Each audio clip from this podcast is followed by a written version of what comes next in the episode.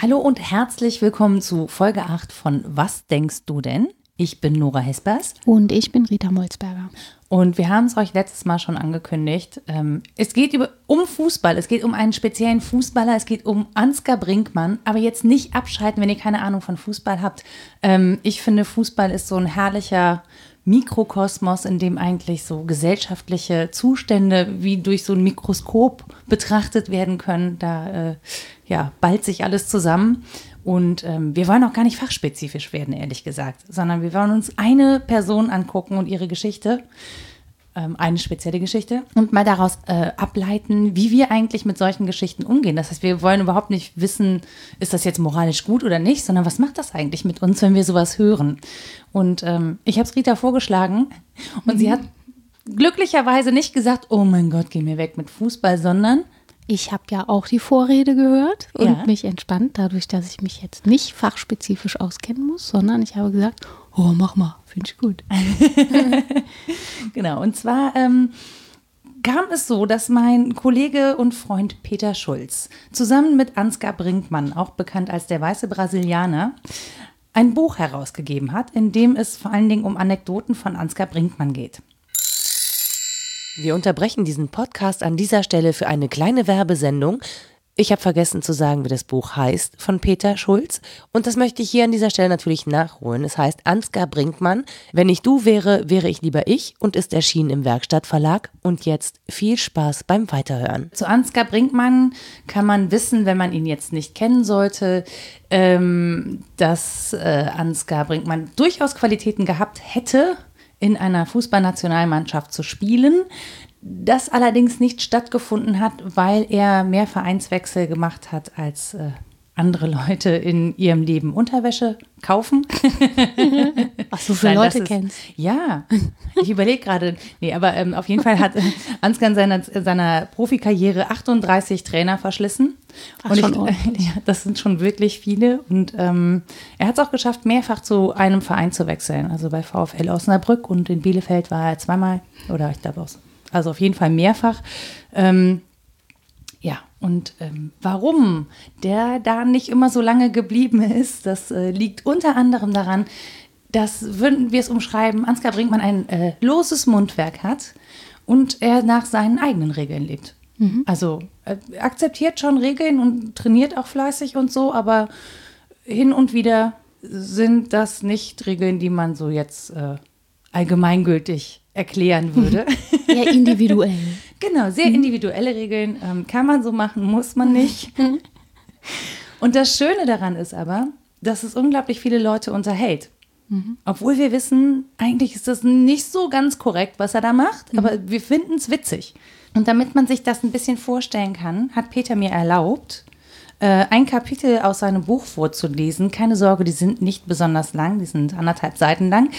Und deswegen, Rita, Rita freut sich auch schon. Die hat ja, ein bisschen vorgelesen. Ich krieg wahnsinnig gern vorgelesen. Du hast mir auch schon vorgelesen. Ja. ja, statt Nietzsche jetzt Ansgar Brinkmann. Ja, spielt in einer Liga. Seite 67, Gesetz. Karl-Heinz Rummenigge ist vorbestraft wegen Uhrenschmuggel. Uli Hoeneß hat seinen Prozess wegen Steuerhinterziehung noch vor sich. Der bekommt der neue Zaun an der Säbener Straße, der ums gesamte Gelände des FC Bayern geht, eine ganz neue Bedeutung. Aber wer im Glashaus sitzt, der sollte nicht mit Steinen werfen, das ist ja allseits bekannt. Und ich hoffe, dass Uli Hoeneß bei seinem Prozess so viel Glück hat wie ich. Ich hatte auch schon mal Ärger mit dem Gesetz. Ich habe ja nicht oft gefeiert, vielleicht so zwei, dreimal im Jahr, aber wenn ich dann gefeiert habe, dann so, dass es auch wirklich jeder mitbekam. Das war das Problem.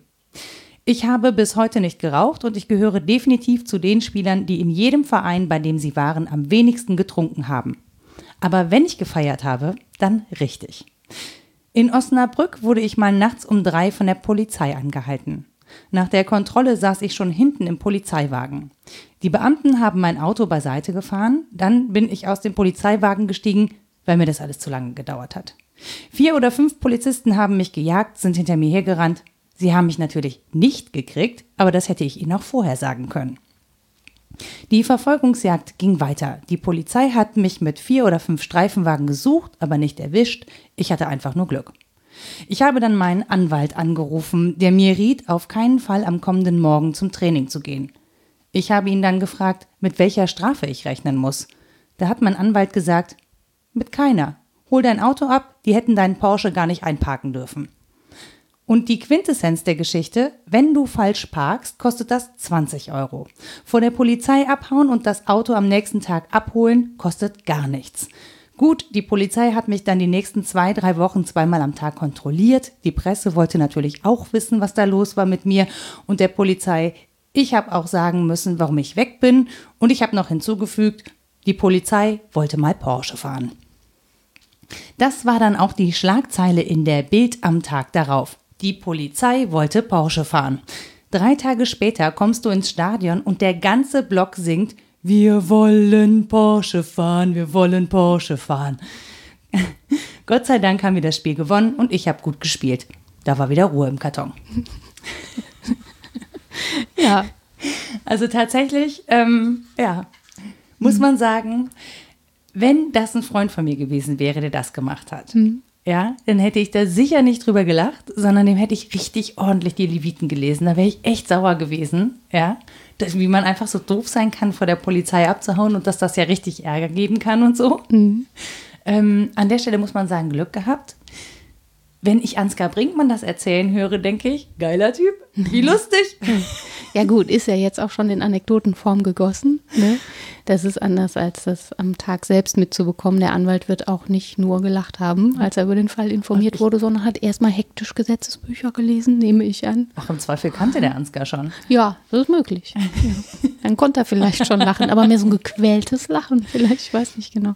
Also mit Abstand ist die Geschichte, glaube ich, auch nochmal besser. Und sie setzt natürlich wahnsinnig gut vorgelesen und gut erzählt. Ähm, mit der Sache selbst ähm, hat man natürlich so seine Schwierigkeiten. Ne? Das ist, was du eingangs sagtest, dass da so individuell Recht und Gesetz ausgelegt wird. Das hätte dich aufgeregt, meinst du? Nee, mich hätte tatsächlich aufgeregt, dass jemand, ähm, ich weiß jetzt an der Stelle auch nicht, ob er betrunken war, aber es klang halt so, weil er weil vorher ja eingeführt wird, ne, er trinkt halt, wenn dann richtig. Er nennt so. das Feiern. aber, ja. Genau, und wenn man dann äh, beim Feiern Alkohol trinkt und dann seinen Porsche nach Hause fährt, finde ich das tatsächlich nicht gut, weil äh, es nicht nur dich, sondern auch andere im Straßenverkehr gefährdet. Ja. Und allein deswegen wäre ich sauer gewesen. Also mal ganz davon abgesehen, dass das verboten ist, ähm, ist das ein Verbot, das ich durchaus einsehe, weil ich finde, das hat schon auch Sinn. Mhm. Ja? Finde ich auch gefährlicher das, als jetzt abzuhauen genau. vom Rücksitz, ja. Genau, so das mit dem Abhauen und so, gut, da muss jeder für sich selbst verantworten. Wer da Scheiße baut und dann nachher dafür gerade stehen muss, da sage ich, Glückwunsch, hast du was gelernt. Mhm. Das wäre mir relativ egal, aber das andere, das ist äh, tatsächlich so, dass ich denke, äh, mhm. Finde ich eher scheiße. Mhm. Ähm, aber das Ding ist trotzdem, wenn das halt da vorne jemand erzählt, der Ansgar Brinkmann heißt, dann denke ich so, ich bin echt ein Moralapostel, aber ich muss dann lachen. Ich finde also, das lustig. Das lag bei dir dran, dass er das erzählt hat. Wenn das jemand anders erzählt hätte, hättest du es nicht so witzig gefunden? Ja, okay. tatsächlich. Also wenn das ein Freund von mir so erzählt hätte, ähm, ich kenne auch niemanden, der so äh, mit solchen Besonderheiten durch die Gegend läuft. Aber mhm. ähm, nee, wenn mir das ein Freund erzählt hätte, der wäre irgendwie nachts mit seinem Porsche durch die Gegend gecruised, die Polizei hat ihn angehalten, der wäre mhm. weggelaufen, hätte ich ihn gefragt, ob er noch alle Latten am Zaun hat. Mhm. Also ähm, das hätte ich sicher nicht witzig gefunden. Also da hätten wir auch eine ordentliche Diskussion hinterher gehabt, ähm, warum das nicht in Ordnung ist, sich besoffen in einen Porsche zu setzen. Mhm.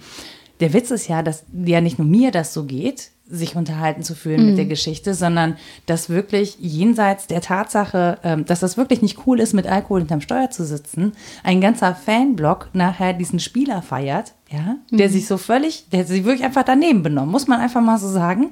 Und die feiern den total. Mhm. Und ich habe mich gefragt, wieso feiern wir diesen Regelbruch? Mhm. Also warum verurteilen wir den nicht und sagen, nee, nee, das war scheiße. Was der Ansgar gemacht hat, das ist nicht cool, wenn man besoffen Auto fährt, sondern wieso feiern wir, dass der am Ende sagt, die Polizei wollte auch mal Porsche fahren. Ja. Was ja, ja dann auch, ne, also ich meine, das ist ja, das sind ja Gesetzeshüter, das ist ja eine Obrigkeit. Unser Standardverhalten ist ja eher so, hä, das ist ja eher so, ja. Oh, erwischt worden. Ups, mhm. ups, ja. was angestellt, ja. Mhm. Es sei denn, man diskutiert über Knöllchen, aber es sind auch keine Polizisten. Ähm, und da ist so eine, da ist halt jemand, dem ist das egal. Mhm.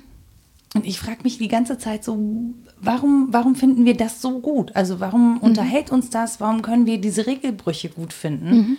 Wo wir ja sonst alle total bemüht sind, uns den ganzen Tag an irgendwelche Regeln zu halten und bloß nicht aufzufallen. Ja.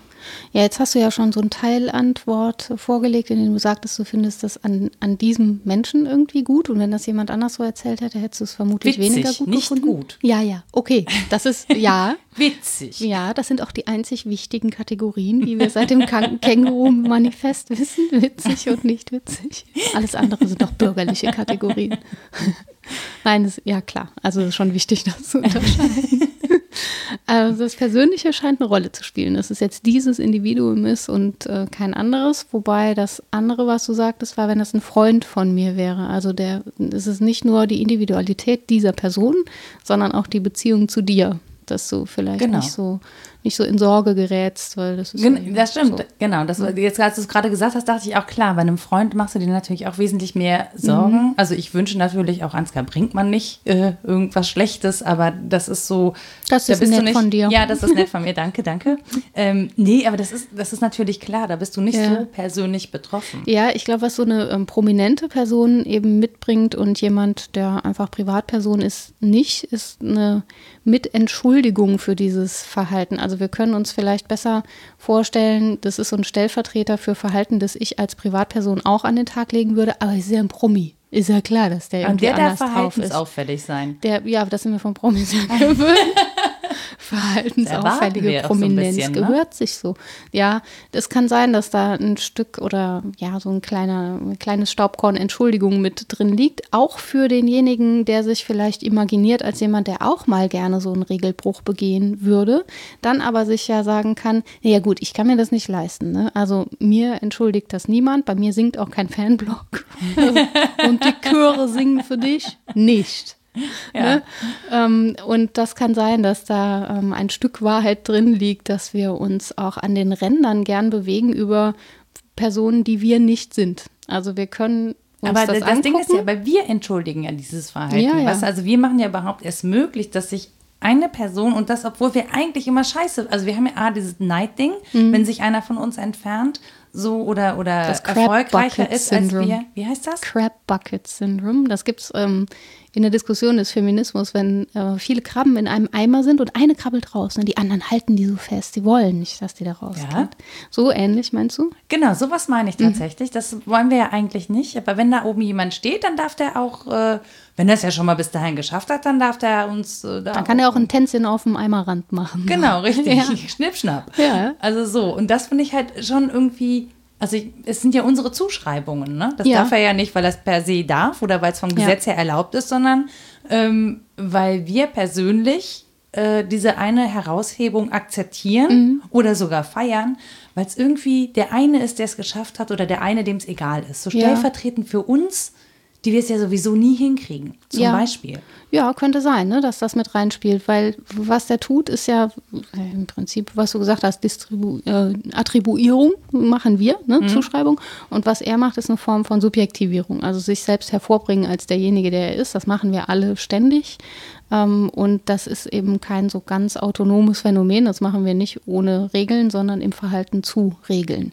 Und interessant ist aber, dass uns die meisten dieser Regeln ja nicht unbedingt auffallen, während wir im Alltag so rumlaufen. Und jetzt ist da einer, der weist mit seinem ganzen Verhalten und seinem ganzen Sein und den Regelbrüchen, die er eben begeht, darauf hin, dass es diese Regeln gibt. Das ähm, interessiert uns, glaube ich, und macht auch einen Teil Attraktivität aus, dass wir sozusagen darauf verwiesen sind. Äh, bei Judith Butler heißt das die diskursive Matrix. Die bedient sich dabei Foucault. Ähm, witzigerweise bei Überwachen und Strafen. Oh.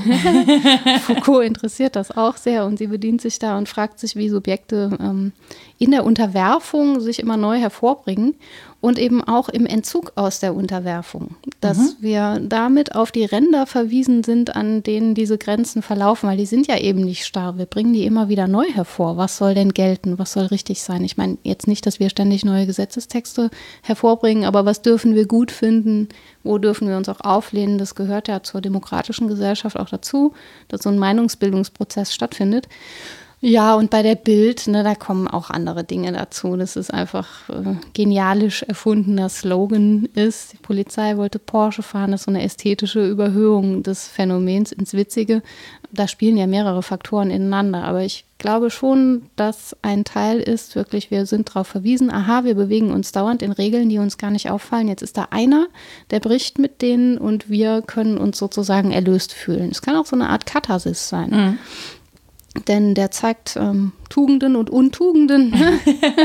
der Begriff der Katharsis kommt ja von Aristoteles aus der Poetik, so dass man ähm, mit dem, was so auf der Bühne gezeigt wird, und das ist ja eine Form von Bühne-Prominenz, ja, irgendwie sich einfühlen kann. Und entweder muss man das als Zuschauer mitleiden und die ganzen Gefühle auch haben, oder äh, es reicht vielleicht sogar, wenn die Figuren auf der Bühne das vollziehen und irgendwie so ein Mittelmaß wiederhergestellt wird von, von Schuld und Strafe und nachher ist man dann erlöst. Und das macht eine gewisse Schaulust aus, dass das jemand für naja, aber er also, ne, kassiert die Strafen ja nicht, ja. So, ja, ja, sondern, genau. sondern kommt halt auch noch ungeschoren davon. Ja. Und das ist so, ähm, ich, also ich finde es tatsächlich, ich finde dieses Phänomen, dieses auch mein Verhalten dazu, ne? Mhm. Also mir ist so, so finde ich erstaunlich, weil ähm, auch gerade, weil ich so ein Moralapostel bin Ja. und dann erwische ich mich aber dabei, dass ich mir natürlich auch Sachen rausnehme. Ne? Mhm. Also zum Beispiel, natürlich finde ich es total kacke, über eine rote Ampel zu gehen, aber mal ganz ehrlich, ja, wenn da nachts irgendwo eine rote Ampel ist, eine Fußgängerampel, und es passiert wirklich gar nichts, alle schlafen, Mhm. dann stehe ich nicht an dieser Ampel. Was? Ja, alle Ordnungshüter in diesem Podcast, bitte jetzt mal gerade Petersilie in die Ohren stopfen. Ähm, nein, aber das ist so natürlich. Ich gehe immer über den Zebrastreifen, immer. Nie fünf Meter daneben. Gehst, du gehst, genau, du wartest, bis einer kommt. Da kannst du Ja. hier aber tatsächlich Ja, bis ja. Düsseldorf laufen. Ja. Ja, aber das, das finde ich halt so, ähm, also man bescheißt auch die ganze Zeit eigentlich selber, so im Kleinen, ne? Mhm. Und ähm, ja, das ist so. äh, Und es gibt natürlich auch von Gesetzeshütern übrigens auch ne, so auf persönlicher Basis auch mal Zugeständnisse. Mhm. Also auch nicht jeder Regelbruch wird zum Beispiel bestraft. Auch, ne, ich weiß nicht, ob äh, wie viele Menschen schon mal an, den netten Polizisten, nette Polizisten sind ja mal dann nett, wenn sie uns was durchgehen lassen, wenn wir Scheiße gebaut haben. Ja, ne? oder wenn sie so konsequent sind, aber nicht irgendwie Freundlich. blöd dabei. Ja. Genau, und einen nicht belehren oder so, aber in, in der Regel freuen wir uns besonders, ähm, wenn wir erwischt worden sind und dann sagt jemand, Durchkommen. komm Jan. Ja. Ja. So. Und äh, ja, also Ja. von daher, und dann merkt man halt, eigentlich merkt man, ähm, dass man so als Korinthenkacker, das kann man überhaupt nicht konsequent durchziehen. Mhm. Wenn man ehrlich zu sich selber ist, Ja, also diese kleinen Regelbrüche, die wir uns rausnehmen, sind ja häufig auch noch im Rahmen von Vernunft zu verhandeln. Ne? Du entscheidest, okay, es ist Nacht, die Straße ist total frei, jetzt gehe ich. Das ist eine vernünftige Entscheidung. Das in der Geschichte mehr so nicht so. Ne? nee. Ja, unvernünftig. Und das war der zweite Punkt, auf den ich gekommen bin, so beim Nachdenken darüber, was daran attraktiv sein könnte. Das erste ist tatsächlich das, mit dem das zeigt, so Ränder von Grenzziehung und Schuld und Strafe und so weiter auf. Und das zweite ist, finde ich, vielleicht ist es überinterpretiert, aber es zeigt auch den Rand zwischen Erwachsen und Kind auf. Dass man ne, so unvernünftig sein kann und einfach machen, was man jetzt machen will.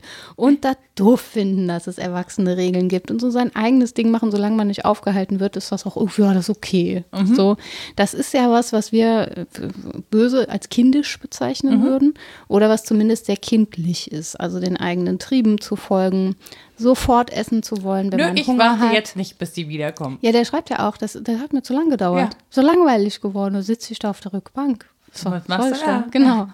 Wenn der jetzt einen Gameboy gehabt hätte mit Tetris, okay, obwohl, wenn man vorher Ich, also ich weiß nicht, welches Jahr das war. hat. Vielleicht war das. Keine Ahnung. Nee, aber auf cool. jeden Fall kam mir, also mir, das ist auch kindisch, ne? Dann einfach zu sagen, nö, passt mir jetzt nicht, schau ab. So. Und ein Teil von uns findet das ja auch das noch attraktiv, dass man so spontan entscheiden kann, dass man sofort zur Trieberfüllung kommt, wenn man den halt hat. Ähm, man kann darüber nachdenken, ob das so richtig ist, Mhm. das als äh, schön zu empfinden. Aber ich glaube, in vielen, die ihre Kindheit noch nachempfinden oder die selbst Kinder haben und das beobachten, ist das auch ein Teil Attraktion, dass jemand sich als erwachsener Mann total kindisch verhält und damit durchkommt. Das heißt, da gibt es auch eine gewisse Toleranz ja, für das Kindische, Spontane, ähm, das Nicht-Erwachsene, wobei ja, in mir ist auch viel Attraktion fürs Erwachsene. Ich habe ähm, Susan Nyman gelesen, Mhm. Warum Erwachsen werden, Why Grow Up. Das ist so ein ausgeweiteter Was sagt Essay. Die ist fürs Erwachsenwerden. Ach so. Unter anderem ähm, aufgrund der Konsumgesellschaft, das fand ich ganz interessant, weil sie sagt, wir lernen immer allen Trieben sofort zu folgen und Mhm. wir sind so verführbar dadurch, ne? weil wir alles ständig Wir, wir tun, können. das, der Witz ist ja, wir tun ja so, als wären wir total erwachsen, Ja, wenn wir ja. uns Dinge kaufen können, Ja. weil wir endlich selber über unser Geld bestimmen und Dinge kaufen können, Genau. sind wir erwachsen. Das ist ja auch irgendwie so ein bisschen ja, ja. unlogisch. Und diese Regeln fallen uns dann nämlich überhaupt nicht mehr auf. Mhm. Diese ähm, ungeregelte Autonomie des Konsums, die fällt einem kaum noch auf, wenn man denkt, oh, super, bringe ich mich selber mit hervor. Ja, ist, äh, ne, ist auch Käse. Und insofern ist es dann ganz gut, auch mal eine Vernunftentscheidung zu treffen und meinetwegen zu sagen, nein, dann machst du jetzt den Aber Einkauf mit der. Vernunftentscheidung kommst du nicht in die Bildzeitung. Nee, aber äh, ja, wo kommst du da hin? nee, zu Susan Nyman kommst du damit auch nicht. Aber vielleicht zu einem dann doch selbstbestimmteren Gefühl für mich selbst. Wo ist der Regelbruch für in meinen Augen noch vernunftmäßig vertretbar? Dann kann ich den ja immer noch begehen. Ich kann ja erwachsen eine Regel übertreten. Ich muss ja nicht kindisch übertreten. Kann ich. Ich kann. Ich Also, kann. also bei Rot nachts Ja. über die Ampel gehen wäre eine erwachsene Regelübertretung. Finde schon, oder? Hier links und rechts gucken und dann doch gehen Ja, ist ah, ziemlich okay, erwachsen werden. Einfach losrennen ist kindisch. Okay. Ja, dann habe ich den Tut mir leid, jetzt. Ansgar. Vielleicht hat er noch links und rechts geguckt. Wollen wir nicht, äh, wissen wir Äh, nicht. können, Wollen können wir nicht unterstellen. Genau. Also ich meine, als Fußballspieler hast du ja eh eine gute Feldübersicht. Ja, ne? richtig. Das, äh, da weiß ja, wenn mit, ist mit der Spielintelligenz abgehauen, Absolut. hat er ja auch geschrieben. Der hätte denen vorher sagen das können. glaub dass sie ich auch. Kriegen. Das glaube ich auch, ja. ja, aber das ist so, Ja, es ist halt so ein spielerischer Umgang mit den Ernsthaftigkeiten, die man ja schon auch spürt und er leugnet die ja auch nicht total. Also Nee, und und, ich glaube, und rebelliert nicht dagegen. Das ist ein Teil dessen, was uns akzeptieren lässt, was er macht, dass er nicht sagt, irgendwie all cops are bastards und so, sondern das weiß ich nicht. Da müsste ich ihn mal fragen. Ja. Mal nachfragen. Ja. Aber zumindest in dieser Geschichte nicht. Das ist ja akzeptiert. Die spielen, äh, die machen ihren Job, die spielen ihre Rolle. Aber ich habe jetzt mal gerade keinen Bock mehr. Ne? Ich bin da mal weg. Ich spiele nicht mit mit euch. Ja, Morgen genau. wieder. Ich habe dann mal andere Regeln und so. Das heißt, es wird eben spielerisch damit umgegangen, mit diesen Regeln, die an sich aber akzeptiert scheinen. Das, also mir kommt es so vor, als würde er jetzt nicht die Regeln an sich in Frage stellen und damit hätten mehr Leute auch ein Problem, glaube ich. Und ich, ja, ich na, tatsächlich. Wenn er sagen würde, besoffen einen Auto Punkt. fahren ist ja. super. Nee, das So. hat er damit ja nicht gesagt. Genau, Sondern, so, genau. Also er, er reflektiert das ja durch, also durchaus, ne? indem er Eben. diese Geschichte erzählt, macht er sich ja auch über sich selber. Du hast dir schon bewusst, dass das irgendwie jetzt nicht, Ja, nicht genau. okay war, dass er Glück gehabt hat, da rauszukommen und so. Ähm, ich habe halt überlegt, was wir ja oft fordern, sind ja ähm, Vorbilder. Mhm. Ja? Und wir fordern, ah, dass sich alle benehmen. Also wenn man sich jetzt mal anguckt, wie heute mit Fußballspielern umgegangen wird, das, das kann sich heute kein Fußballspieler mehr leisten. Mhm. Marco Reus hat irgendwie, keine Ahnung, äh, 500.000 Euro Strafe oder so zahlen müssen für seinen sechs Jahre nicht mit Führerschein fahren. Mhm. Ähm, das ist auch richtig so. Ja, und ähm, da ist jetzt nicht groß weiter was passiert, wohingegen jetzt zum Beispiel so ein Kevin Großkreuz, der in eine Schlägerei äh, verwickelt wird und mit einem blauen Auge äh, im Krankenhaus landet, ähm, dann aus dem Verein fliegt. So, ähm, da hat der Regelbruch, nachts feiern zu gehen, gut, man muss vielleicht nicht minderjährige Spieler mit ins Rotlichtmilieu nehmen. Ja, Ähm, aber so äh, ist halt doof, wenn es rauskommt. Aber es ist jetzt nicht irgendwie, es ist nichts Strafbares passiert. Ja, es ist jetzt kein Regelbruch begangen, wo man sagt, das ist strafbar und der ist, äh, der ist halt entlassen worden, der hat seinen Job dadurch verloren. Und äh, das, da wird tatsächlich so ein bisschen mit zweierlei Maß gemessen. Auch wenn man sich anguckt, was eben, äh, ne, also Steuersünder dürfen oder Ja, nicht klar. dürfen. Und ähm, von daher bin ich relativ, also habe ich immer so das Gefühl, das ist schon auch eine persönliche Geschichte. Das ist, ne, das kann sich nicht jeder leisten. Das kann man sich selbst dann nicht leisten, wenn man irgendwie im Rampenlicht steht. Auch da kann sich das nicht jeder leisten. Da wird der eine mehr bestraft und der andere weniger. Ähm, und das ist so, das ist ein bisschen Anarchie. Ehrlich gesagt. Das ist ein bisschen Anar Anarchie, das ist so ein bisschen wie so, so Backschisch-Staat, ja. Mhm. Also den kann ich leiden, der kommt weiter, dich mache ich nicht, du kommst hier nicht durch. Obwohl es Regeln gibt, an die man sich halten könnte, dann wären die auch für alle gleich. Mhm. Aber das wird so nicht vollzogen. Meinst du, dass das daran hängt? Vielleicht hängt das auch einfach an erste Bundesliga, zweite Bundesliga, Regionalliga, irgendwie so?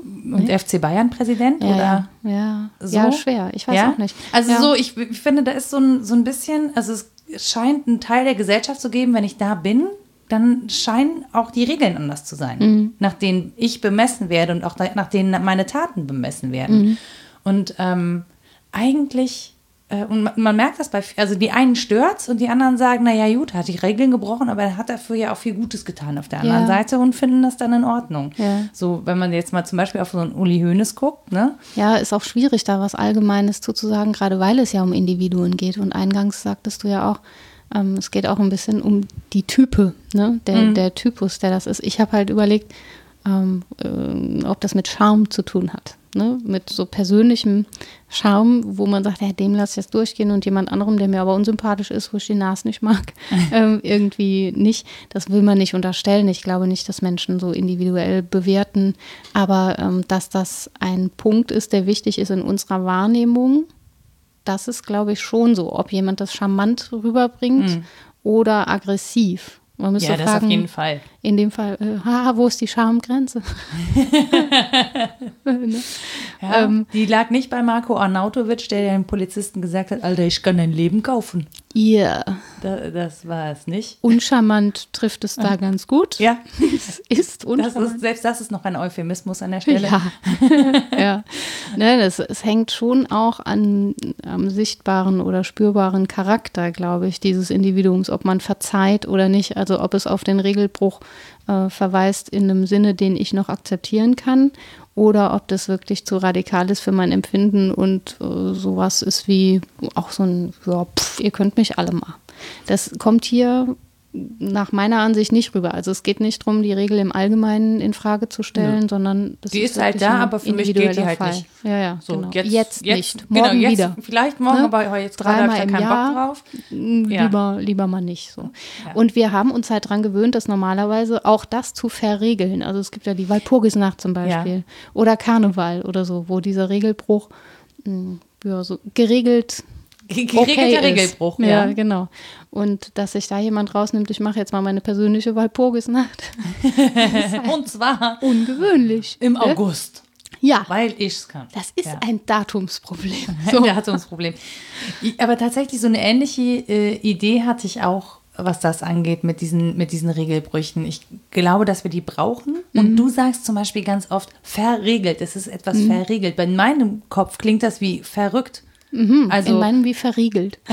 das, das eben auch. Also Ja. so, und äh, das hatten wir eingangs auch schon mal so ein bisschen, diese unsichtbaren Grenzen, in denen wir Ja. uns bewegen, ne? die haben wir irgendwie akzeptiert aus irgendwelchen Gründen. Die machen auf der einen Seite natürlich das Zusammenleben einfacher, auf der anderen Seite ist es auch echt lästig. Ja, ja, ehrlich klar. gesagt. Gerade wenn man sich so selbst disziplinieren muss und so, also Mhm. wenn es so selbst auferlegte Regeln sind und so, dann ist das schon auch sehr anstrengend. Man bezeichnet so Leute ja auch gerne mal als fest.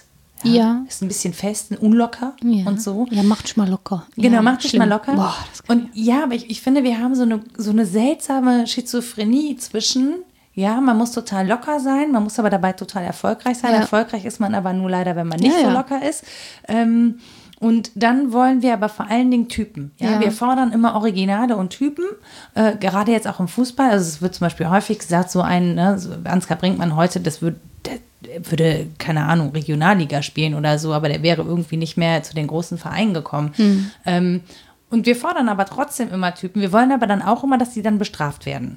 Ja, also das ist irgendwie so eine ganz, äh, so ein ganz schizophrenes Spiel, das da gespielt wird. Und ähm, Ja, das ist aber der Punkt bei Susan Nyman auch, glaube ich, dass wir ja schon fordern, dass jemand erwachsen wird. Er soll selbst bestimmen über sein Geld in erster Linie, aber auch darüber, welchen Platz er in der Gesellschaft einnimmt. Und er soll natürlich erfolgreich sein und reüssieren in seinen Rollen, aber so ganz kindisch erwachsen. Ne? Also trotzdem den Regeln des ja, Konsumismus, Kapitalismus, Le Neoliberalismus, wenn man so will, folgen, jetzt in unserer Gesellschaft. Mhm. Und sich möglichst umhertreiben lassen von allen Triebhaftigkeiten, die er halt so hat. So. Und das ist tatsächlich eine paradoxe Weise, erwachsen zu sein, während wir das was Erwachsenheit eigentlich ausmacht, nämlich diese Triebe unter Kontrolle zu halten, sich dem eigenen Gesetz zu unterwerfen, qua Vernunft und so, das wird eigentlich, ja, wie du sagst, als fest oder als unlocker, auf jeden Fall als was tendenziell nicht so Schönes apostrophiert. Mhm. Und wir könnten. Spaßbefreit. Ja, genau. Mhm. Spaßbremse. Genau. Ja, ja. ja, ja. ja. So. Ähm, da könnten wir natürlich was gewinnen, wenn wir diese unterschiedlichen Weisen, kindlich, kindisch, erwachsen oder eben kindlich erwachsen zu sein, irgendwie in Einklang bringen würden. Es geht ja nicht darum zu vergessen, wer man als Kind war oder Spontanitäten und Triebe nicht zu haben. Das ist ja Unsinn. Mhm. Äh, und auch traurig drum. Die sind ja schön, ne? Aber man kann die ja ausleben, ohne andere zu gefährden, zum Beispiel. Und in den. Das, das ist äh, der, der beste Fall. Die Anekdoten werden auch so erzählt, dass zumindest das nicht unmittelbar erzählt wird. Das steht jetzt nicht drin. Und dann habe ich mit Glück drei Omas nicht überfahren. Genau, ja, ja, das, das steht nicht. Das ist natürlich dann auch. Äh, ne? ja, also ich ja. nehme an, dass niemand äh, während dieser Fahrt in Lebens, ich meine, Osnabrück ist jetzt auch nicht Köln, ja, der ist jetzt nicht über den Kölner Ring geknattert, wo es nachts irgendwie ja. Äh, wobei, ich, ich weiß nicht, vielleicht geht auch in äh, Osnabrück die Post ab. Mhm. Ja, da möchte ich mich hier nicht so weit aus dem Fenster legen. Ich käme auf einen Feldversuch an. Ein Feldversuch in Osnabrück. Mach mal. Oh, okay, ja, nee, kommst du schön mit. Ne? Feiern mit Ansgar in Osnabrück. Nora macht das oh, ich glaub, uns. Okay, okay, Moment, das ist, aber eine, das ist eine Stufe mehr. Ja. ja? Ich dachte, ich gehe feiern in Osnabrück, so inkognito. Das, das andere, das Nee, wenn schon, wird, denn schon. Nee, dann wird es ja, aber dann ist auch in Osnabrück was los. Ja, das also, stimmt wohl. Ja, das ist dann aber nicht, äh, das ist dann nicht, äh, das ist realitätsfern dann. Ah. Würde ich sagen. Ja. Ich würde das an einem normalen Tag versuchen. ja, Normalität, das ist auch so ein schönes Was ist denn da Thema. auch normal? Ja, ja. Nee, aber da, um dann nochmal darauf zurückzukommen, dass wir diese Typen fordern, mhm. ja, ähm, wir wollen schon Leute, die irgendwie auch diesen Regelbruch zelebrieren für uns oder ja. stellvertretend für uns und die sollen das war jetzt gerade, das ist äh, jetzt nicht der lustige Anlass tatsächlich in dem Fall, aber wo es jetzt darum ging, ob die Spieler nach dem Anschlag spielen. Mhm. Ja, da habe ich oder da wurden Stimmen laut zu sagen, naja, die Spieler hätten aus Eigenverantwortung ja vorher sagen können, sie spielen nicht, mhm. statt sich nachher darüber zu beschweren, dass sie nicht in der Lage gewesen wären zu spielen. Mhm.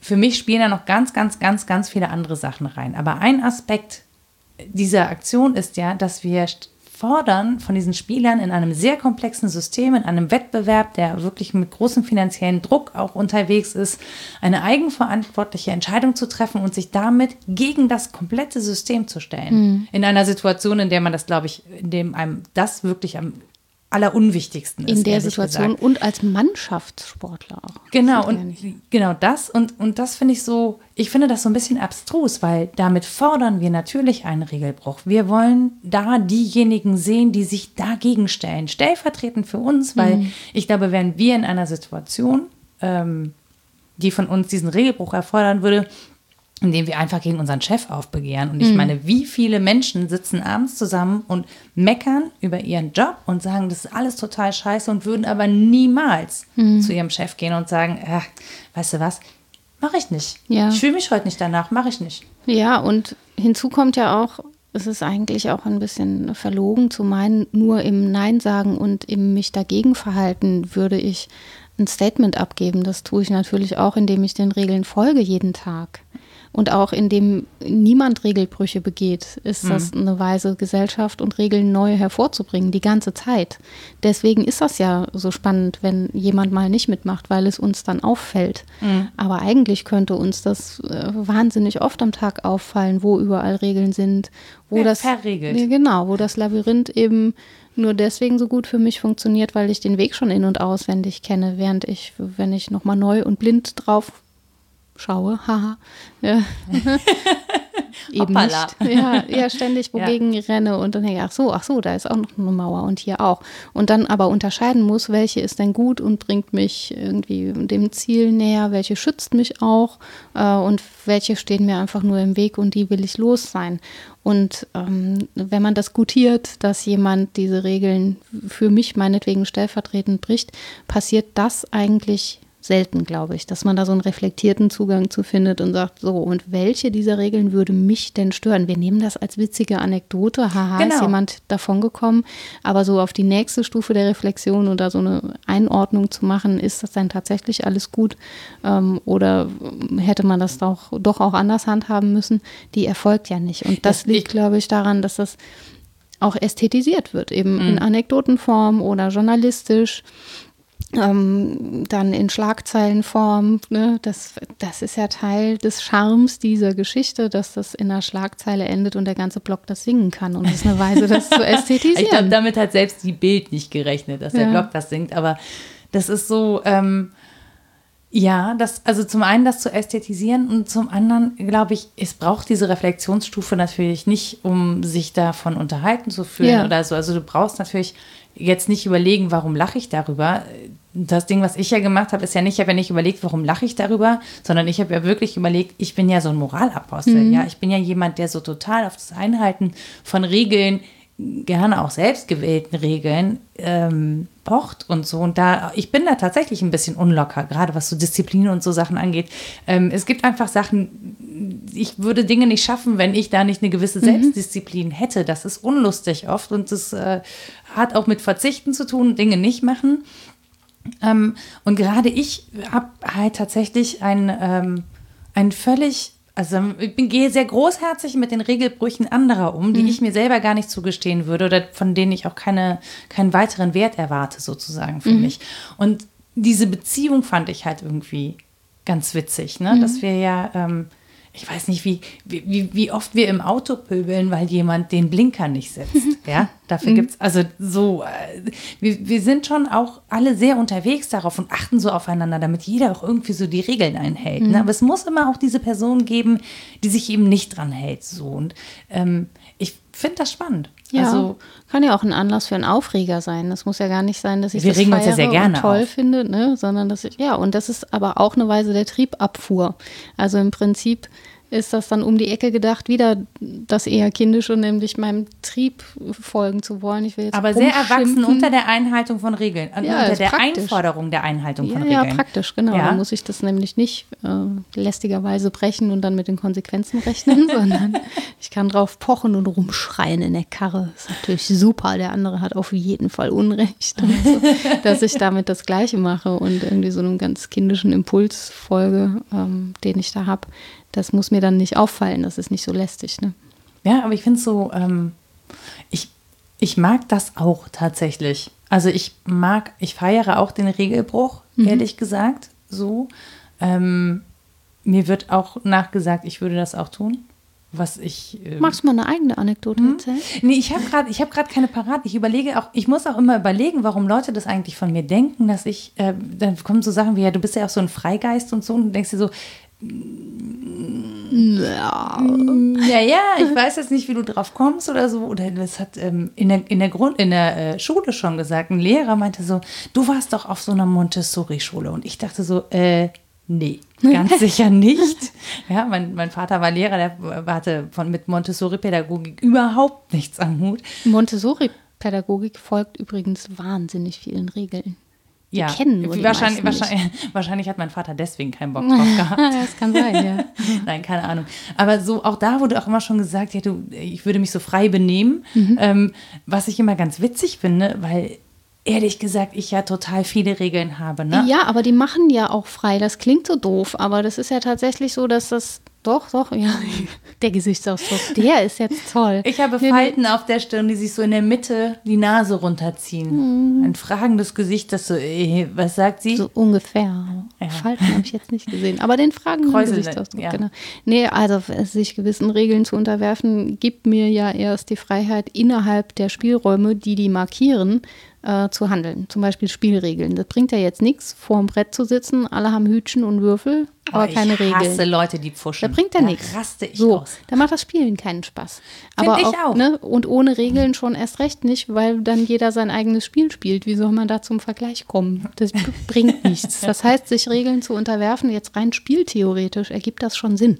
Und Kinder machen das auch ständig. Und Aber Kinder pfuschen auch ständig und Kinder versuchen ständig mit dem Regelbruch auch ihren eigenen Vorteil durchzusetzen. Ja, ja, klar. Und ich glaube, dass das, was ich eigentlich hasse am Pfuschen ist, dass, weil ich das nicht kann, Mhm. weil ich, äh, ich da so regeltreu bin und ich nicht pfuschen kann, ich dann immer im Nachteil Äh, bin dann und immer wir verliere. gut spielen, weil ich kann es auch nicht. Du musst ja einfach Leute suchen, die das auch nicht können, dann geht's. ja, der Witz ist so, Aber die wollen auch erwischt werden zum Teil. Also es ist ja so, dass das eben ein Spiel mit dem Regelbruch ist, den ich ah, ja an den Grenzen, wie eingangs gesagt, ähm, aber wir erkennen auch vollziehe. das an, also als Gewitz zum Beispiel. Ja, Also ja. ich nicht. Ich Ja. werde wirklich pissig. Ja. Das ist auch kein Spaß mit mir. Aber die Kinder untereinander äh, erkennen das nicht an. Die finden das schon hässlich, wenn es jemand wirklich heimlich tut. Und meistens decken die das auch auf. Haha, ich habe eben das und das gemacht. Die, also meine Patenkinder machen das. Echt? Ja. Ich habe eben in den Beutel Trick. geguckt und das Richtige rausgezogen. Und dann sage ich, ja, finde ich überhaupt nicht witzig. Musst als ob sagen, ich das, das, nicht sagt man gemerkt doch hätte. nicht. ja, ne, das macht ja nur Spaß, wenn der andere auch meinen Regelbruch bemerkt, vielen. Wobei ich als Erwachsene zum Beispiel Regelbrüche im Kleinen begehen kann, die ich nur für mich habe und ganz allein für mich und niemand muss die bemerken. Ich habe da große Freude dran. Ja, ne? genau. Und das ist Aber so das ist so, das ist so eine Heimlichtuerei. Warum kann man nicht einfach mal so? Ja? ja, wozu? Brauche ich gar nicht. Ich hab, ne, das kann ich für mich ja auch feiern. Und das geht eben bei so ähm, Regeln, die für viele gelten sollen, ähm, kaum. Wenn ich mich da offen dran halten muss oder sie offen breche, dann fällt das eben auch auf. Das Hm, heißt, ich das bin stimmt. sofort im sozialen Feld und muss da agieren. Und dann muss ich eben auch verantwortungsvoll agieren, würde ich sagen. Also wenn das ganz klar Naja, musst du ja nicht. Erwartest du vielleicht von dir. Ja, dann ist jede meiner Handlungen irgendwie zu verantworten, selbst wenn sie verantwortungslos ist in gewissem Sinne. Mhm. Ähm, dann steht die in Kontexten, in denen sie nicht steht. Wenn ich allein mit mir Gameboy spiele, dann kann ich mich bescheißen, wie ich will. ja, das ist egal. macht aber Der Maschine ist das egal. Ja, das stimmt. aber ähm, wenn ich, würde mit nicht, anderen ich spiele, würde nicht. nicht mal da bescheißen. Ja. Gott, mach dich doch mal locker, echt. Es ist wirklich so. Das ist wirklich, manchmal macht mich das, ohne Witz, mich macht das manchmal echt traurig, dass Ja. ich dann auch so, ja, dass ich da so, dass ich da so in meinen Regeln festhänge und so und auch dieses, ähm, auch dieses Muss, wir hatten das schon mal über das, dieses Müssen gesprochen, ne? Ja. Und ich versuche mir ganz oft zu sagen, warum musst du das? Was sagt dir, dass du das musst? Immer muss die, ich alles sollen. Immer muss ich alles sein, genau. Mhm. Warum muss man das? Also auch wenn mir irgendjemand antwortet mit, naja, dann muss die da mit und dann sage ich, warum muss die Mhm. da mit?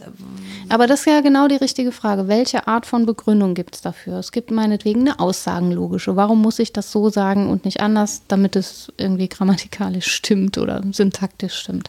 Äh, oder muss ich das aus ästhetischen Gründen, muss ich das aus moralischen Gründen, muss ich das aus Erkenntnisgründen? Das zu unterscheiden ist ja sinnvoll. Und das meinte ich mit, wenn man die Regeln kennt, macht einen das gewissermaßen auch freier, weil man das unterscheiden lernt. Welche Art von Regel ist das jetzt, die ich befolge oder breche? Und warum befolge oder breche ich die? Aber das haben heißt, wir es nicht gibt eine mittlerweile vielleicht zu viele, also auch schon zu viele Regeln, zu viele glaub- Verregelungen? Das mag sein, also so, aber ich weiß gar nicht, ob das Problem quantitativ ist. Also bürokratisch finde ich auf jeden Fall. Ne? Ja, weil es halt in so eine Optimierungsgeschichte geht. Ja. Weißt du, wir versuchen ja alle total perfekt Aber es ist vor sein. allen Dingen auch qualitativ ein Problem. Nicht nur, es sind sehr viele, sondern die sind selten erkennbar unterschieden, nach welcher Sinnhaftigkeit ist diese Regel jetzt aufgestellt. Und das ist auch das, wo die meisten Menschen rebellieren, wenn sie die Sinnhaftigkeit der Regel nicht sehen können oder den Sinnzusammenhang des Ganzen, also die diskursiven Grenzen, von denen wir es hatten. Wenn die dann jemand aufweist und sagt, okay, hier geht es gar nicht um Staatsgewalt, sondern meinetwegen um ähm, meine Lebenszeit, ne, die ich anders verwenden will, dann merken wir so, ah, so, ah, Moment, aber mh, der Begründungszusammenhang ist eigentlich der und der. Und dann spürt man, dass es einen überhaupt, es gibt einen solchen Begründungszusammenhang. Und die meisten Menschen können, glaube ich, schlecht damit umgehen, wenn es heißt, ja, das ist so. Ja, aber ich glaube, die Begründungszusammenhänge sind sehr komplex geworden. Ja. Weißt du? Also ich glaube, Ja, es ist immer, es wird immer schwieriger, zum Kern des Problems vorzudringen, weil wir in so vielen Zusammenhängen auch Ja. agieren, weil dieses Zusammenleben so komplex geworden ist, weil es so viele Verpflichtungen und Regeln eben gibt, die so auch so kreuzweise, also Mhm. das ist so ein Geflecht. Und man hat so ein bisschen das Gefühl, dieses, man, man hat sich in diesem Geflecht verstrickt und ähm, man kommt da nicht so richtig raus. Man Ja. kommt irgendwie, man hat irgendwann so viele Regeln und manche widersprechen sich dann sogar, ohne dass man das merkt, Ja. dass man sich da so verheddert hat. Und Oder ist es wahnsinnig viel Arbeit, sich jeweils individuell dazu zu verhalten? Das hatten wir, glaube ich, beim Genau, Höflichkeitsthema schon mal. Wenn ich mir das auferlege, das alles persönlich individuell zu entscheiden, was ich für richtig befinde und welches Verhalten ich an den Tag legen möchte, ist ja jetzt so ein ähnlicher Fall, ähm, dann ist das wahnsinnig viel Arbeit, weil ich es natürlich in den Kontexten von Gesellschaft denken und vollziehen muss die vielleicht andere Regeln hat. Und da ist es sehr viel leichter zu sagen, nee, wir haben doch ein Mindestmaß, auf das wir uns festgelegt haben, dann halte ich mich doch daran. Das funktioniert ja tatsächlich auch ganz gut. Nur wo ich nicht mehr einsehe, warum diese Regel sein muss, da ist es eben schwierig, sich ihr auch voll zu ergeben. Also es machen viele einfach trotzdem, ja, ist es so, ne?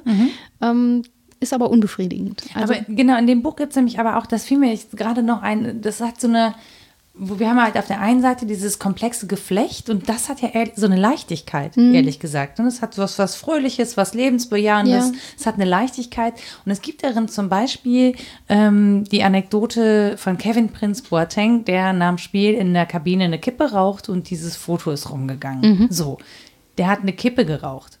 Ein Riesenskandal. Mhm. Ja, nach dem, in der Kabine, nach dem, hat er eine Kippe geraucht. Mhm. Ja, und dann habe ich irgendwie ähm, Bilder gesehen, eine Pressekonferenz aus den, keine Ahnung, ich glaube 70ern oder 80ern. Da stand noch Schnaps, Schnaps auf dem Tisch und jeder Journalist in diesem Rauch hat, während dieser Sportler mittendrin sitzt in dieser Qualmwolke, eine Kippe geraucht. Ja. und dieser arme Sportler muss da mit Schnaps und Kippen rauchenden äh, Journalisten sitzen und da seinen Vertrag unterzeichnen. Und das hat wirklich niemanden gekümmert. Ja, da haben die, und heute würde, es wird einen Aufstand geben. So, und wo man so denkt, so, ja, Regeln, also ich kann auch beim Rauchen, das, den Gesundheitsaspekt, ich habe ja auch aus Gründen aufgehört zu rauchen und, und, und. Ähm, aber das ist so, vielleicht haben, vielleicht haben wir sind wir an einem Punkt, wo wir es echt übertrieben haben. Ja, So. zumal wir über andere Verregelungen, jetzt sage ich es wieder, Ja. in dem Zusammenhang dann nicht denk- nachdenken, zum Beispiel über ähm, die Regelung öffentlich-privat. Mhm. Ja, oder über die Regelung Digitalisierung von Bildern. Ne? Also Mhm. muss das tatsächlich jedem sofort verfügbar werden? Oder gehört das in Bereiche, wo das einfach individuell dem eigenen gehört, was man da jetzt tut und was nicht, der eigenen Gesundheit zu schaden, wenn man das äh, nicht macht oder schadet man damit der Mannschaft. Also die Frage auch von Individualität oder Sozialität, die stellt man dann alle nicht. Man hat dann vorentschieden, äh, Rauchen ist schlecht, erst recht bei Leistungssportlern, was stimmen mag. Aber das ist dann auch das Einzige, worauf referiert wird. Nicht so sehr auf alle anderen Probleme, die damit ja auch offen zutage treten. Naja, aber die, ne, weil der, der- dann kommt ja sehr häufig, kommt ja dann, ja, aber der muss ja auch ein Vorbild sein für die Kinder. Ja, das stimmt. Ja? Also es ist häufig so, dass wir am Individuum Regeln verkörpert sehen wollen. Genau. Und das ist auch so ein Punkt bei Foucault, dass er sagt, Verkörperung, Inkorporierung von Regeln ist etwas, was unsere Gesellschaft ganz zentral ausmacht. Nur macht sie das ja auch aus im im Entzug, jetzt nicht im Alkoholentzug, sondern auch in jedem, äh, in jeder Regel, der ich mich entziehe und sei es noch so spielerisch oder eben auch rebellisch. Natürlich ist es auch eine Weise zu verkörpern und wir bestrafen jetzt eben anders als früher. Früher musste man irgendwie die Narben der Peitschenhiebe sehen. Das ist nur eine wirklich äh, sichtbare, ganz deutliche Verkörperung von Strafe. Und dann wusste man, dieses Individuum hat die Regeln gebrochen und deswegen hat sich das an seinem Körper vollzogen. Und das ist jetzt, das ist vielleicht das, was du meinst mit, ähm, das ist so komplex geworden. Das ist nicht mehr unbedingt nötig, dass man das sieht und anfassen kann, sondern es gibt, wobei es die auch, glaube ich, schon immer gab, Weisen zu bestrafen, die eben nicht direkt am Körper sichtbar sind, die sich aber gleichwohl einschreiben dem Subjekt. Und das bringt sich dann aufgrund dieser ähm, ja, Überwachungen und Bestrafungen auch jeweils neu hervor. Und äh, zum Beispiel auch im Versuch, sich zu entziehen. Also wenn Prominenz versucht, eben nicht abgelichtet zu werden und gute Anwälte beschäftigt, um ein Privatleben aufrechtzuerhalten. Ich glaube, das ist ein ähnliches Phänomen wie nachts aus dem Polizeiauto abhauen. Also man will diesen Regeln der Gesellschaft, in der man sich bewegt, nicht folgen. Aus eher vernünftigen Gründen, würde ich jetzt sagen, nicht so aus kindlichem Trotz. Ähm, und ähm, sucht da seinen Weg. Und das macht auch eine Aussage und bringt eine andere Subjektivierung hervor als äh, eben dieser offene Regelbruch, den alle mitbeobachten. Vielleicht ist es auch einfach, ne, dieses, ähm, zu wissen, dass man schon mal als Vorbild nicht taugt, ist ja auch eine Befreiung. Ja, Ehrlich ja, gesagt. ja, klar. So. Und ich fand, man hat auch so ein bisschen, ähm, das ist so ein, so, eine, so ein Dreieck eigentlich so aus, ne? Wir müssen leisten, um Karriere zu machen. So, dann können wir aber keinen Spaß haben. Oder wir leisten und haben Spaß, dann können wir aber keine Karriere machen. Ja, und Karriere und Spaß schließt sich sowieso irgendwie aus. Ja, wobei das Nein, Dispositiv ja eher ist, Genau. das Leisten muss total Spaß Genau, machen. ja, ja, wir müssen dabei ist lächeln und so, Ja, genau, ja. bis zum Ende erschöpft sein, aber lächeln, den Schweiß abtupfen und einen Salat Ja, und das essen. muss aber auch. Freude machen, so ja, leistungsfähig natürlich muss das. Freude machen. Ich Ne? meine, bitte. Ja, wer hat daran keinen Spaß? Ja, ja, genau. Also die, diese Dispositive von Macht und auch die bringen bestimmte Subjekte hervor und nicht andere. Und dann ist es eben interessant zu gucken, wer entzieht sich dem und auf welche Weise, warum auf diese Weise und nicht auf eine andere. Und daran kann sich dann viel abbilden. Wobei es eben auch spannend wäre, mal auf jemanden zu gucken, der eher so in deine Richtung geht und sagt, also es gibt ähm, Regeln, die finde ich gut und das sind viele, denen unterwerfe ich mich total und ich bin da immer total brav. Das wäre auch spannend. Die sieht aber man das nur nicht. Man, aber das schafft man ja auch gar nicht. Also die werden ist ja auch das, nicht sichtbar gemacht. Ja, und das ist es halt. Du wirst dann halt auch nicht, also um sichtbar zu werden Mhm. in einer Gesellschaft, musst du Regeln brechen. Ja. Und wenn es die Regel ist, dass du ähm, nicht hervorstichst. Ja. Wir haben ja so ein bisschen hier, ich, also ich finde, das Oder ist du so ein musst bisschen so ein Gleichmachungsprinzip, ne? Mhm. Also hier ist keiner besser und keiner schlechter, egal wo er herkommt und was er macht, was ja in der Realität überhaupt nicht stimmt. Mhm. Das gibt es ja gar nicht. Das ist ja nur ein Anspruch, den wir an die Gesellschaft haben, Mhm. dass es eine Chancengleichheit gibt, die de facto einfach nicht existent ist, Ja. wenn man sie überprüft. Ja gut, da könnte man ja noch sagen, das ist ein Ideal, dass wir uns voranstellen als Vorbild, da wollen wir hin. Ne? Wir bewegen uns dahin und wenn wir das Ideal nicht haben, dann bewegen wir uns da auch nicht hin. Ähm, was, glaube ich, eher problematisch ist, ist, dass das als so langweilig attribuiert wird, wenn jemand Regeln einfach folgt. Also du musst Genau. zum Beispiel neue erfinden, das ist irgendwie okay, so Ernährungsregeln irgendwelcher komischer Art. Und da kann man Bücher drüber Und- schreiben und ja, wird ja. ganz reich. mit. Und dann ist das wieder spannend, dass jemand da so wahnsinnig diszipliniert ist und sich Mhm. allem ergibt und so. Das ist dann okay. Aber jetzt so einer alten, vernünftigen, längst vorhandenen Regel einfach zu folgen und so ein ganz äh, zu essen, zu essen, worauf man gerade Lust hat. ja, Clean Eating zum Beispiel. Clean ne? Eating, Jetzt kommen ja. wir wieder auf eine komische Schiene. Als du sagtest, ich mache Clean Eating, dachte ich ja, du isst die Reste aus deinem Kühlschrank. Einfach. Genau. Und dann war dann das lecke aber- ich die Kühlschranktür von Ja, innen nee, sauber. aber ich dachte, das ist eine Weise, sich der Reste zu entledigen, was ja total vernünftig Ja. ist. Und auch das wäre eine Regel, aber es war, es war eine ganz andere gemeint. Aber also, ja. ne, das ist dann interessant, wenn jemand sich ähm, den Regeln ähm, neu ergibt. Und ich hätte aber gesagt, ja, das ist halt Essen. Ne? So, Ja. so ganz alt verstandene Weise sich zu ernähren. Ja, darum Im. Prinzip ist es ja auch Essen. Ja, ja, Also- aber dann ist es langweilig. Aber wenn ich es Clean Eating nenne, ist es wieder interessant. Ja, dann kann ich, ähm, der Witz ist, wir folgen ja vor allen Dingen gerne Regeln. Ja, ja. Mhm. Also wir finden es ja irgendwie dann auch geil. Ah, guck mal, das, da, da gibt es Regeln. Ah, das nehmen wir. Da gibt es Regeln, die kann ich einhalten, da kann ich mich total Ja. dran halten. Und dann stellen wir fest, boah, ist mega anstrengend. Äh, Ich nehme nur zwei von den Regeln. Ja, gibt ja auch garantiert welche, die Ansgar Brinkmann super findet. Regeln, denen er sich ergeben hat, hat er ja auch geschrieben. Ich habe mich normalerweise ne, an vieles gehalten. Ich habe nicht so oft gefeiert. Ich habe immer noch nicht geraucht und all diese Dinge. Also scheinen ja Regeln zu sein, die er bejaht.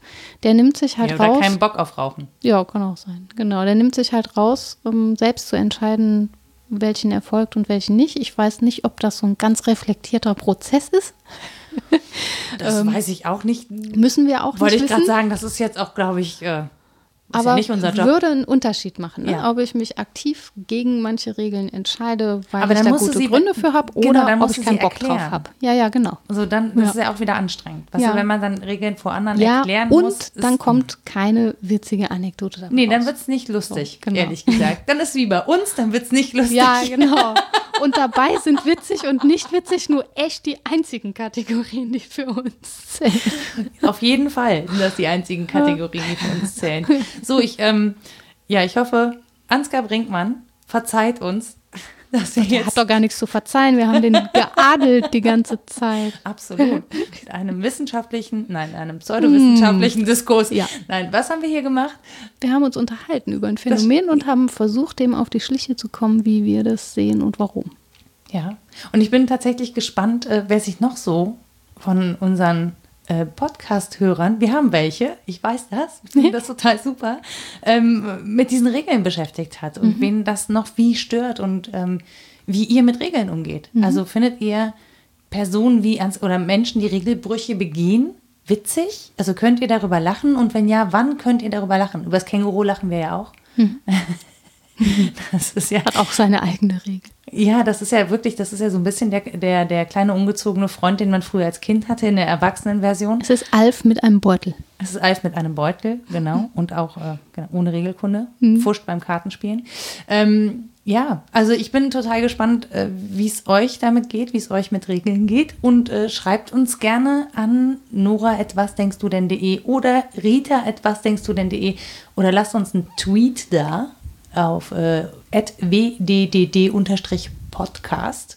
Ähm, ja, und Rita hat tatsächlich auch diesmal in sehr klein geschrieben äh, ein Zettel mit Literatur dabei. Das stimmt. Ich habe gar nicht so viel gesprochen über Aristoteles und die nikomachische Ethik, weil es nicht nötig war. Aber daher stammt diese Unterscheidung von Verstandestugenden, die man durch Belehrung erhält, und Charaktertugenden. weil Wir hatten kurz über Charme und Charakter gesprochen, Ja.